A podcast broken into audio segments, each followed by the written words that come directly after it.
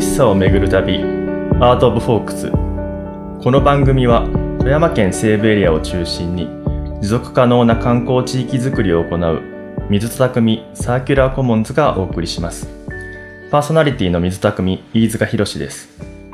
この番組で扱っていくテーマは民芸や哲学日本式サステナブルなど。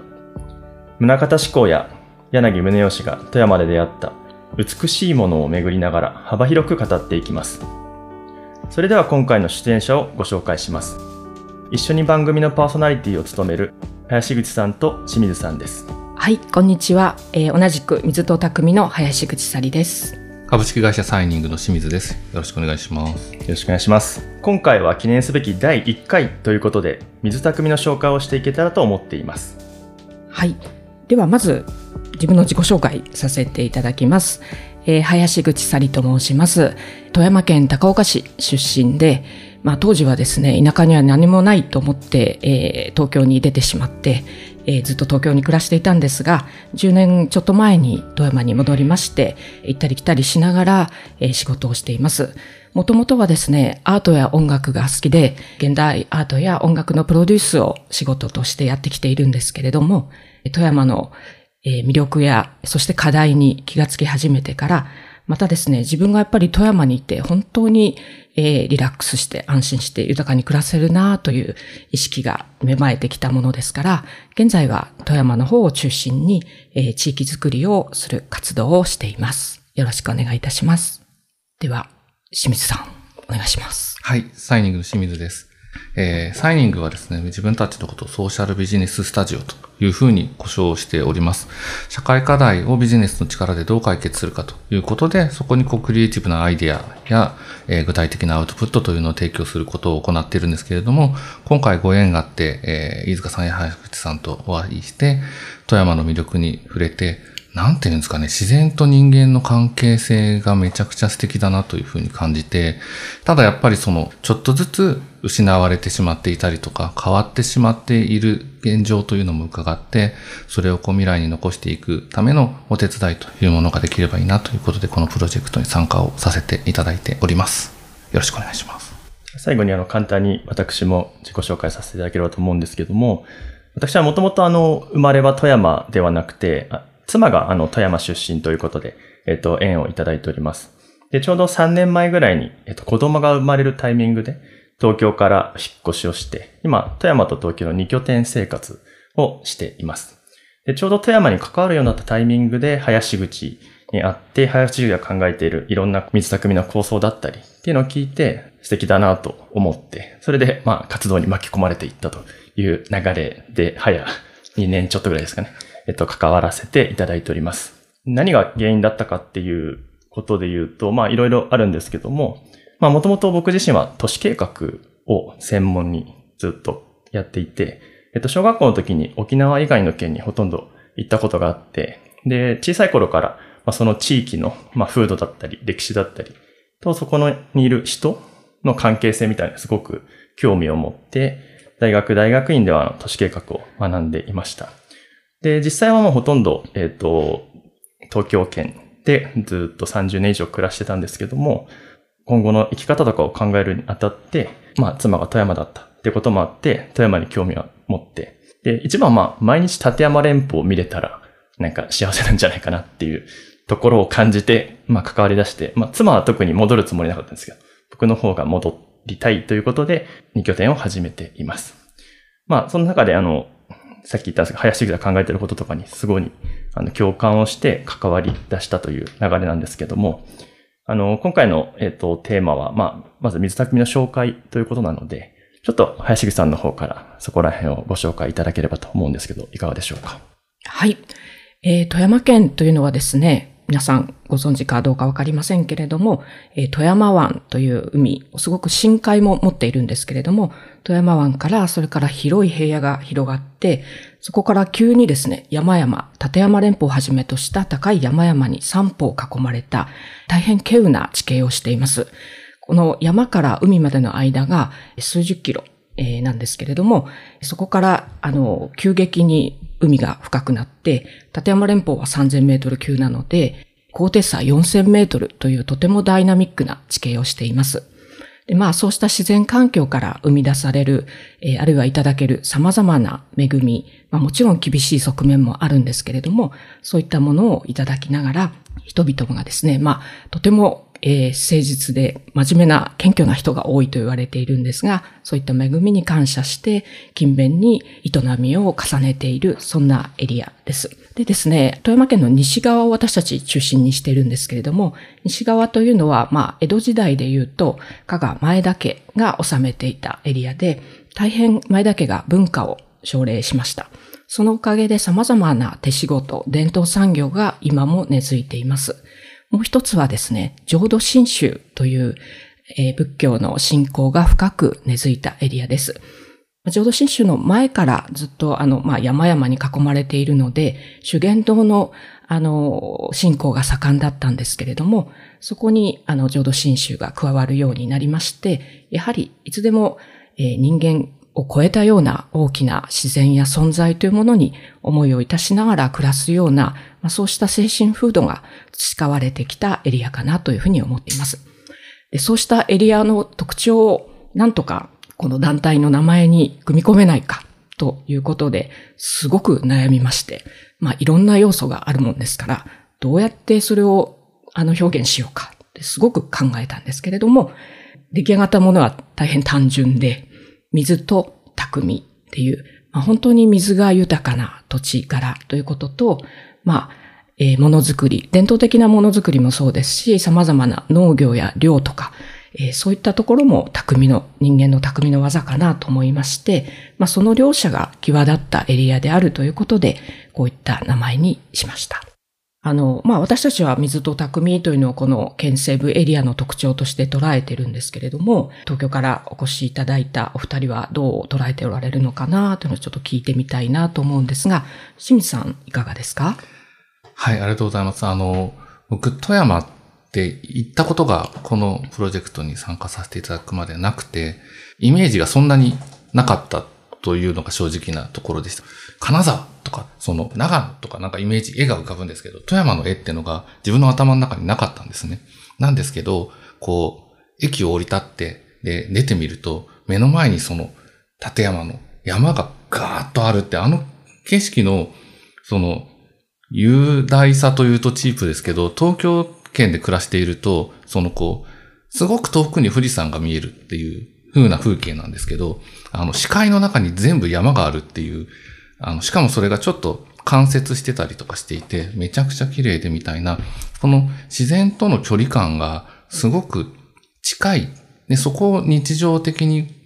暮らしてるっていうのが、僕が感じているこのエリアの人間と自然のそのこうバランスの良さみたいなものに、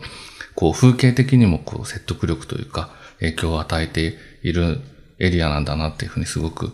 思いました。そして回らせていただくと、やっぱり至るところでそのこう、人間が介在しているけれども、自然とうまく共生している、そのこう、痕跡みたいなものが多く残されていて、これから先の僕らの暮らしってどうあるべきなのか。例えば、この夏めちゃくちゃ暑いとか、えっと、暴風とか来ちゃってとか、気温の上昇を抑えなくちゃいけないよ、みたいなことが課題にあるときに、二酸化炭素を吸収して宇宙に打ち上げちゃえばいいじゃん、みたいな解決策も一歩であるじゃないですか。なんですけど、そのこう、バランスを適切にとっていければ、そこにそのこうサステナブルな暮らしっていうのは自然と生まれるんだみたいなものを、この富山西部のこの風景や営みから。なので、あの、古くからのものが残っているから素敵というだけではなくて、これからの僕らのありざまへのヒントがすごく眠っているのではないかというふうに感じているのが、僕が思うその、このエリアの魅力かなというふうに思います。飯塚さんどうですか？そうですね。あの、先ほどなんで引っ越したのかっていうところで、毎日立山連峰を見れたらいいなっていうのはあったんですけど、もう一個の要因はなんか子育ての観点もあって、ちょうどあの、今2歳になる娘がいるんですけども、まあ子供をどこで育てるかっていう時に、あの、富山いいんじゃないかなって思っていて、で、実際来てみると、私が今住んでるのって呉羽山っていう富山の東西を分ける、えっと、急流の、まあ、ふもとにいるんですけども、まあ、さっき言った立山連峰も富山湾も、まあ、大体車で1時間ぐらいで行けちゃうんですね。で、本当に暮らしやすくて、世界レベルのそういった自然が簡単にアクセスできるっていうところが、本当に豊かだなと思っていて、まあ自分の子供ながら、なんかこんな幼少期暮らせるのすごい羨ましいなと思いながら、あの、過ごしてるんですけども、あの、実際暮らし始めてもう一個気づいたことがあって、単にこう自然がっていうことだけじゃなくて、あの、暮らしてる方々の、なんか民度が高いっていう部分、まあもうちょっと言い方を変えると、なんか人々の当たり前のレベルが高いっていうところが、なんか暮らせば暮らすほど感じるところになります。例えばこう、街を歩いてても全然ゴミが落ちていないとか、近所のおばちゃんと話してると、昨日なんかあの、漆の塗りをやってきたのよとか、昨日お花の教室に行ってきたのよとか、なんか普通の人々の、まあ趣味というか、あの、日々の暮らしの中での工夫みたいなことが、なんか当たり前のように行われているっていうところが、すごいこう、びっくりしました。で、なんか聞いた話によると、その人口あたりの、えっと、お茶を習ってる方の割合が、1位が石川県、で、2位が富山県なんですけども、まあ、先ほどあの、林口さんが言ってたような、まあ、前田家の影響もあると思うんですけども、そういうなんかこう、暮らしの文化レベルみたいのが高いっていうところが、まあ、非常に、えっ、と、興味深いところだなと思いますし、きっとその背景には、さっき林内が言ってた、あの、浄土真宗の影響のように、なんかこう、上から言われたからとかそういうことではなく、まあ、自治的にというか、自分たちで自分たちの暮らしだったり社会を作っていく。なんかそういうこう、社会風土みたいなものが背景にあるような気がしていて、まあ、あの、実際自分が楽しく暮らすってだけじゃなくて、まあ、仕事としてなんでこういう地域になってるんだろうってこと自体に自分自身がどんどん興味を持つようになって、この活動に深く関わるようになっていったかなっていうふうに思ってます。あの、今、お二人とも、まあ、山の話をしてくださいましたけれども、本当に山はすごく特徴があるなと思っていて、まあ、山々に囲まれていると、私もすごく山が美しいなって毎日感動するんですけれど、なんで山を美しいって思うのかなってす、すごい最近の命題としてあって、美しいってこのタイトルにも入れてますけど、どういう感覚、感情で、どこから生まれてきたんだろうかっていうのをすごく最近考えています。で、あの、山を見たときに思うのは、やっぱりスケール感と言いますか、まあ、あの山々の大きさに比べたら、人の大きさっていうのは、やっぱり小さいっていうのは当然、あの、感覚としてすぐに理解できますよね。そうすると、やっぱりこの小さな自分たちの存在に比べて、あの、威風堂々とした雄大な山々に対して、まあ、畏敬の念を持ったりとか、まあ、それを美しいというふうに称えるっていう感情は、まあ、ある種自然に湧き上がってくるんだなということを感じています。なので、富山の人々は、まあ、その雄大な大きなスケールの山々に対して、まあ、それを自分たちの力でどうこうしようなんて、とっても思いもよらない。なので、やっぱりそれからいただける恵みに感謝して、ありがたいおかげさまでっていうふうなことを本当に日々日常的に皆が語り合うっていう精神風土が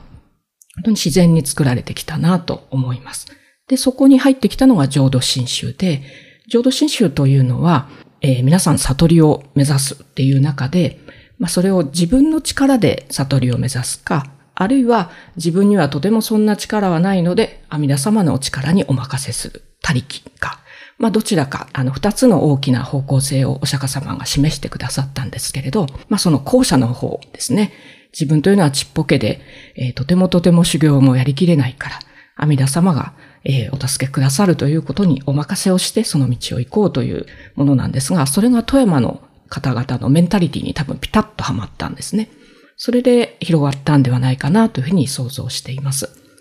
で最近あの、知人と話してたんですが、さっき飯塚が言ってた、えっ、ー、と、富山の人々の民度の話がありましたけれども、例えばすごく景観を美しく保ったりいうことをされるんですけれど、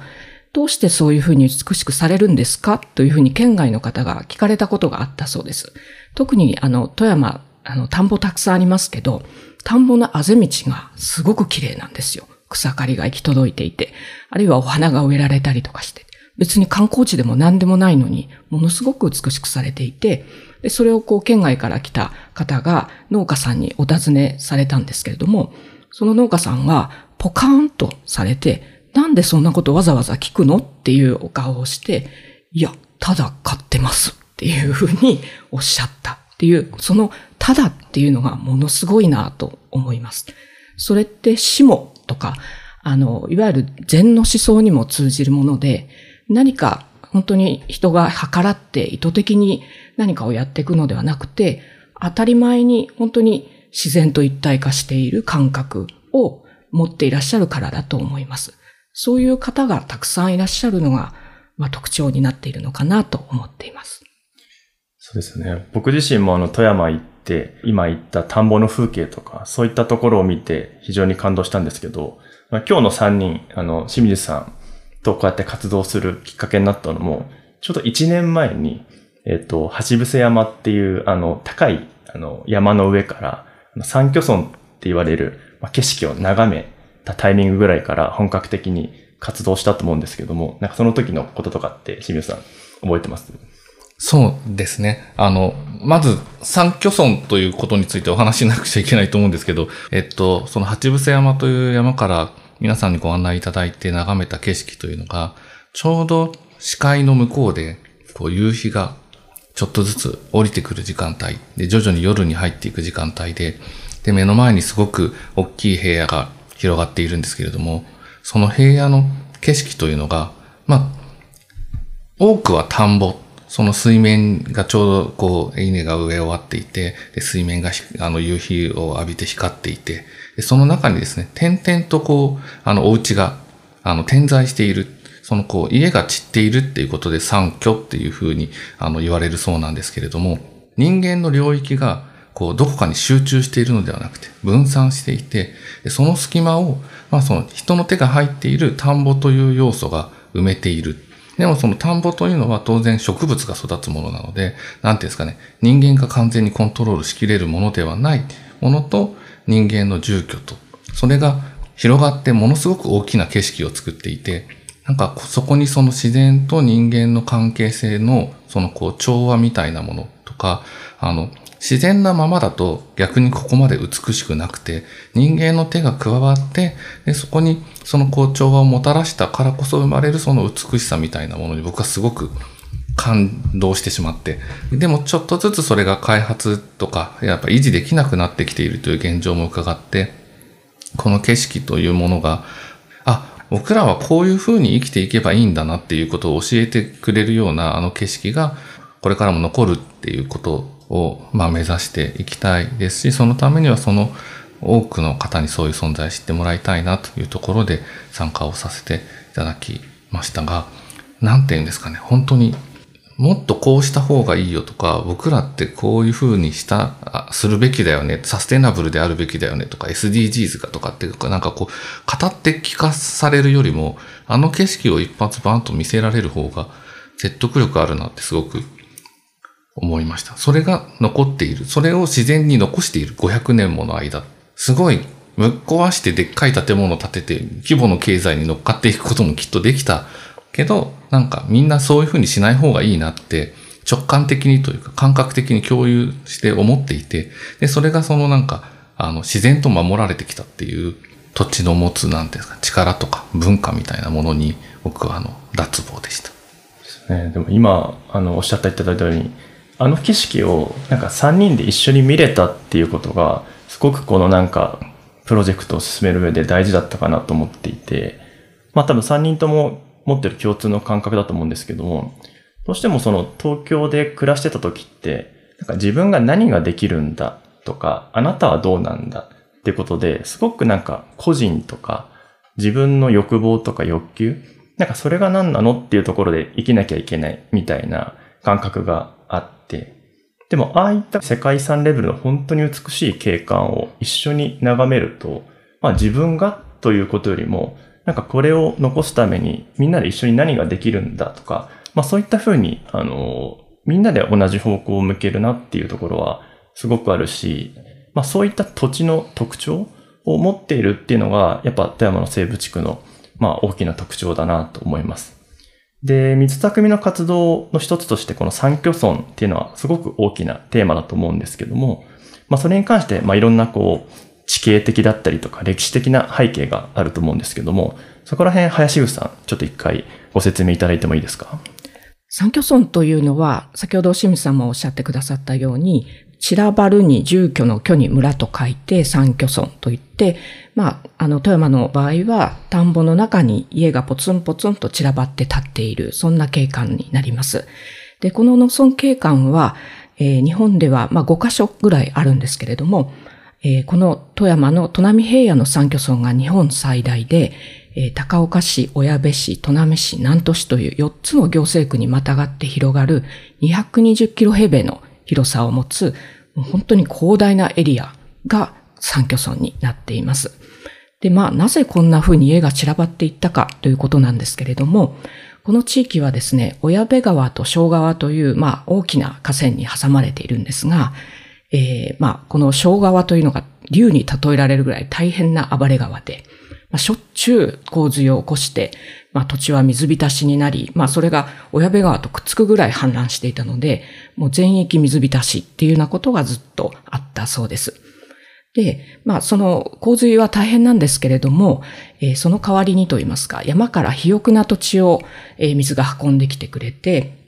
まあ、戦場地となっていくんですが、まあ、なので、肥沃な土地なので作物作りやすいんですけれども、と同時に、まあ、山から大量の土砂、石ころ、岩を含んだものを運んできたので、水はけがとてもいいんです。水はけが良いと果樹には向くんですけれども、当然田んぼは作れないんです、普通は。あの、水を溜めておかなければいけないので。ところがですね、富山は先ほど言ったように三方高い山々に囲まれているので、あの、その高い山々から豊富な雪解け水が大量に勢いよく流れてきます。そうすると、吸収されるよりもそれを上回る水量があったので、なんとか水を保てる。そこで人々が石を一生懸命避けて開拓をしていって田んぼにしていく。ただ、田んぼはできるんだけれども、どうしても水管理をしっかりしょっちゅうやらないといけないので、人々は自分の田んぼの水管理ができやすいように、えー、田んぼの真ん中に家を建てるということをされました。そうやって自然に家が散らばっていったんですね。で、今度家が孤立してしまうので、えー、風雪から家を守るために、特に冬の南西からの季節風が強いので、南側と西側に木を植えて、まあ、暴風林にしました。いわゆる屋敷林ですね。で、南西側に木が終わってるので、玄関が東を向くので、東立ちという呼ばれる民家がこの辺りには形成されていきました。本当にみんな東を向いていて、すごい揃ってるんですよね。で、やっぱりそれは、誰かがこの土地系、あこの土地をこういうふうに街づくりしようというふうに都市計画をしたわけではなくて、富山の地形に合わせて、まあ、それにこう、無理に逆らうことをせずに、人々が上手にその上に営みを重ねてきた結果、出来上がった景観だと思います。で、あの、清水さんがさっき、あの、人が作ったものなのに、まあ自然だけよりももしかしたら美しいんじゃないかっておっしゃってくださいましたけど、私も本当にそう思うんですね。本当に人、ある種人工的な景観なんですけれども、それが本当に美しい。それもなんでなんだろうって、まあずっと私も思っていたんですが、実は民芸運動の創始者である柳宗義が、その答えを教えてくれました。それはですね、あの、民芸の、あの、思想の中、あるいは特徴の中に、複合の美という考え方があるんですけれども、で、それはですね、いろいろな土地のいろいろな時代のものが集まっても、まあ、それ同士は喧嘩せずに美しく調和するというものなんですけれども、で、あの、まあ、富山の三居村の景観も、ある種そういう、えー、調和を持った、えー、景観だと思うんですけれども、その人が作り出すものの中に、えー、しっかりと自然の働きが入っていると、えー、それが自然だけよりも、人間だけよりも、えー、より美しくなる。自然のものを凝縮して濃縮したエッセンスを人は物に込めることができるっていう考え方をされているんですね。なので、それこそ自然の美が濃縮されたものが、あの三巨村に宿ってるんではないかなと思います。で、またそういった三巨村が先ほどおっしゃったように、やっぱりライフスタイルの変化であったりとか、えー、人口減少も含めて、まあ、お米の需要が減っていくという中で、どんどんと失われていっているということを目の当たりにもしていまして、まあ、これでいいのだろうかという思いがやっぱり単純に湧いてきて、まあ、この景色に感動を我々3人しましたけれど、もしかしたら30年後の人はその感動を得られないかもしれない。そんな無責任なことでいいのだろうか。だってここまで500年かかってるのに。っていうふうな思いで、この三拠村を軸にいろいろな水と匠の活動をしています。水匠の活動の中で、あの、三拠村っていうのは非常に大きなテーマの一つになっています。で、あの、この三拠村を眺めた、あの、あるドイツ人のカメラマンのお話があって、で、えっ、ー、と、その方がおっしゃってたのは、世界の中でもこんな場所は他にはほとんど見たことがないと。それはなぜかというと、自然と人間が50-50にバランスしてるからだっていうお話をされていて、それはなんかすごくなるほどなってあの思ったんですけども、多分その自然と人間のまあ関係っていうところで言うと、もしかしたらあの東北とか北海道とかもっと寒いところに行くと自然の厳しさの方がより強くなって、もしかしたら、あのー、なんか工夫するというよりは、もうちょっと耐える部分が増えたりとか、逆にもっと暖かいところに行けば、そんなに工夫しなくても、えっ、と、恵みをいただけて、まあ、その分、あの、もっと楽観的にとか陽気になれるとかっていう、まあ、どっちがいい悪いではないんですけども、そういうこう、自然と人間とのまあバランスみたいなものが、結構その土地の特徴だったりとか、そこの人間社会の特徴をまあ決める部分もあるのかなというふうに思っています。で、我々水匠として、もちろんこう富山を良くしようっていう思いはあるんですけども、別に富山だけを良くするというよりも、まあ、富山からまあ我々人間が学べるものをまあ抽出しながら、まあ日本や世界になんかこう示唆深いことだったりとか、一緒に活動できることをまあ発信してたいよねっていう思いでまあ活動しているっていうのが水匠なのかなというふうに思っています。で、その中で、えっ、と、2年前に、あの、株式会社水匠という団体を作って、あの、代表林口がやって、私が、まあ、取締役という形で、いろんな事業をスタートしていってるんですけども、まあ、少しだけそこら辺の話もご紹介させていただければな、というふうに思っております。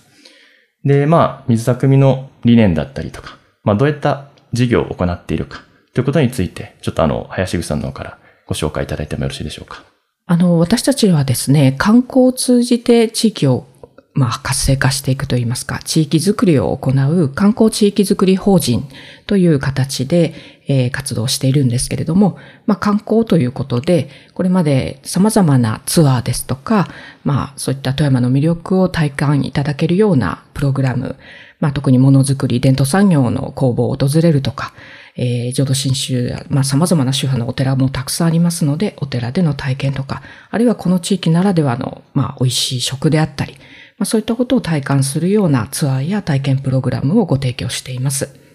またですね、実は私たち立ち上げて割とすぐにあの、コロナ禍に入りまして、ツアーができなくなってしまったんですけれども、その時に富山のものをセレクトして、えー、販売するオンラインストアも始めました。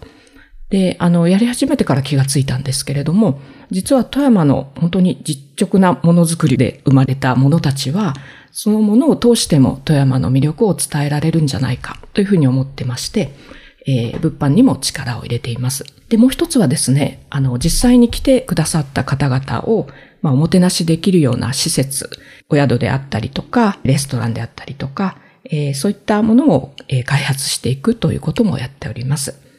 で、そういったことで、あの、一つ目の拠点として昨年10月に開業したのが、えー、アートホテルラクドアンと申しまして、まあ、3室だけのあの小さなお宿なんですけれども、まそこにイタリアンのレストランと、それから富山のものの販売するブティックを併設しております。で、これがですね、今、えー、お話ししていた三居村の中にありまして、あの、先ほど言ったあずま立ちという古民家、えー、築年数で言うと200年余りの建物なんですが、そちらを再生をして、えー、お宿にしているんですが、まあ、そのお宿を軸に、あの、三居村の保全活動にも取り組んでいます。まあ、いろいろなその保全活動をしてるんですが、まあ、代表的なことで言うと、えー、まあ、お宿に宿泊いただいたときに、宿泊代金の2%を産居村保全活動をされている団体の皆様に寄付をさせていただいております。で、そういったことでですね、まあ、泊まっていただいた方、旅をしてくださった方が、まあ、ご本人が癒されたり再生していっていっていただくのも大事なんですけれども、それと同時に、えー、そのことが地域を再生することにつながるという、まあ、私たちリージェネラティブ、再生ツーリズムというふうに言ってるんですが、そういったツーリズムを推進しています。ラクド湾、僕も伺わせていただいたんですけども、その三居村の中に立っているので、先ほどから話に出ているそのこう人間と自然の関係性みたいなものもとても距離が近く感じられるんですが、同時にその、まあ、あ立ちを再生されているっていう建物自体もそうですし、その内装も、えー、一つ一つ、あの、素材が選ばれていて、人間の手で作られている。例えばその、このエリアの特徴的な紙であるとか、絹であるとか、そういったものが、あの、使われていたりですとか、調度品一つ一つとっても、その、こう、富山のものづくり、人の手が生み出すものの美しさみたいなものをすごく感じられる。そういう意味でもユニークなホテルになってるとすごく感じました。なんで過ごすだけで富山の魅力をなんか押し付けがましくなく僕らに伝えてくれる、そういった場所というのはなんかそのこう観光するための立ち寄る場所とか、ちょっとラグジュアリーな体験をさせてくれるとかっていうこととはまた違うその宿泊の形というのを提供してくれてるのかなというふうに感じています。ありがとうございます。そう言っていただくと本当に嬉しいです。私たちこのお宿はですね、本当にまあ宿泊施設を運営するっていうだけではなくて、実は我々の大きなミッションが富山の土徳をお伝えするということなんですね。土に徳があると書いて土徳と言うんですけれども、それを体感していただくために空間どういうふうに作ったらいいのか、内装や、えー、調度品をどうしたらいいのかというのを考えて、えー、作り上げたものなので、あの、清水さんのようにそれを本当に感じ取っていただけてるとありがたいなと思います。で、この土徳について説明しだすとまた長くなるので、これは次にお話しさせていただけたらと思います。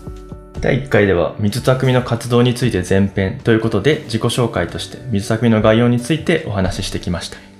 後編ではさらに一歩踏み込んで私たちが水匠の活動を通じて実現したいビジョンについてお話ししていきたいと思います。